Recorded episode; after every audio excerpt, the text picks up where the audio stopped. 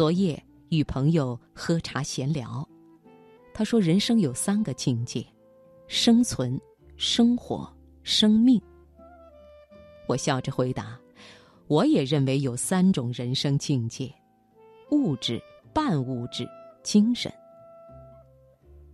我们相视而笑。我们都是普通的人，融入人海，也就一堆活动的物质而已。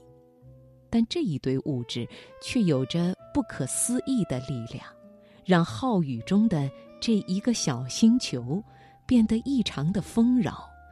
悲悲欢欢的一幕幕，一而再，再而三的你方唱罢，我又登台。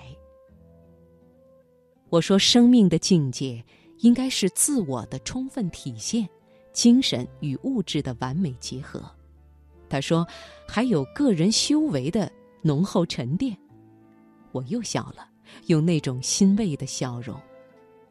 有时候聊一些比较凝重的话题，虽然会有些唏嘘感叹，但是会让自己反思一些平日里认为不重要、日后老去时再去思考已经没有意义的问题。生命是什么？这是当年柏拉图与老庄同时思考的问题，然后延续到了今天。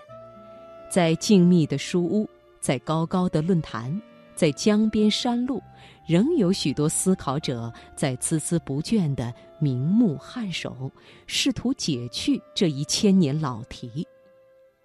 思想是永不磨灭的，我控制不住自己的思绪。也许是因为年轻。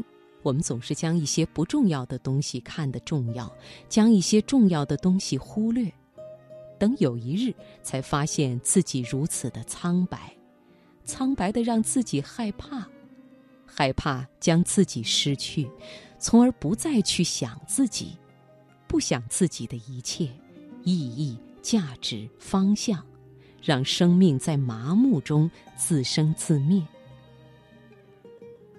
从一座古寺下山时，天已经微黑，城市的灯光如同以往一样依然摇晃的迷离。各种音乐从不同的角度刺入耳朵，让在宝刹中得到片刻清禅的灵魂，再度充斥了现实的无奈。刚才的饭钟响起时。感觉生命里的那些是是非非、得得失失，全都不值得介意。在一尊佛像前，我似乎钻入了他的塑像里，好像成了那不苟言笑的佛，冷峻的看着芸芸众生，而踏着下山的台阶，一步步，我又走到了物质的世界。新的生命是空幽的，肉体的生命要由四觉牵引。人的物质属性决定我永远无法摆脱那些必须要面对的事实，无论是佛道儒，都是无法让我解脱的。佛的四大皆空，道的修身养性，儒的入世中庸，全蕴我之心底。却无法融为一体，像断玉体内的不同内力，仿佛要将人撕裂。有时候对自己说：“做一个生命的隐者吧，去听听草间的风声，去享受林木的呼吸，还有那夜的明月、雨的彩虹。”我是从自然中走出的灵魂，应该将自己还给自然吧。可是。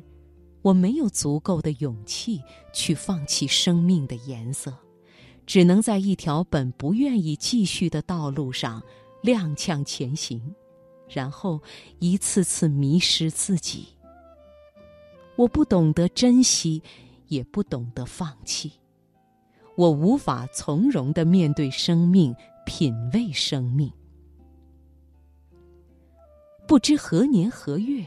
我学会了真正的爱惜自己的生命，那时候，我必定也能学会真正的爱人和爱这个世界，用笑容去填补我的朋友的不快与失意。我知道，我必须要去学会从容地面对生命的风雨，才能让爱人真正的快乐。我想，那亘古以来似乎永不更改的璀璨夜空，经历亿万光年的距离，一次次注视着从古寺上走下的人，那闪烁的微笑，应该是真诚的吧。犹如我真诚地笑对着周围的人们，一点点微笑会换来朋友的一个美梦或者一份释怀。对于学经济的我来说，这个交换是不平等的。我付出的太少，而得到的太多。我睡得如此沉静，笑得如此安静。有一个时刻，我懂得了。生命是要用心来享受，用灵魂来享受的。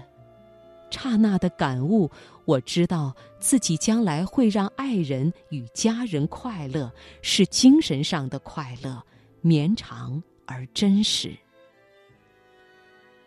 当生命的质量、厚度和内涵超出了以往的范围时，思考的结果也得到了一次飞跃，不是。不为物喜，不为己悲的境界，是一种恬然的喜悦。如果让生命显示了它宝贵的价值，就如同班德瑞音乐般，醉却林木春花，春柳秋月，生命又何其幸在？昨日归家时，高空正好一轮稍妥的明月。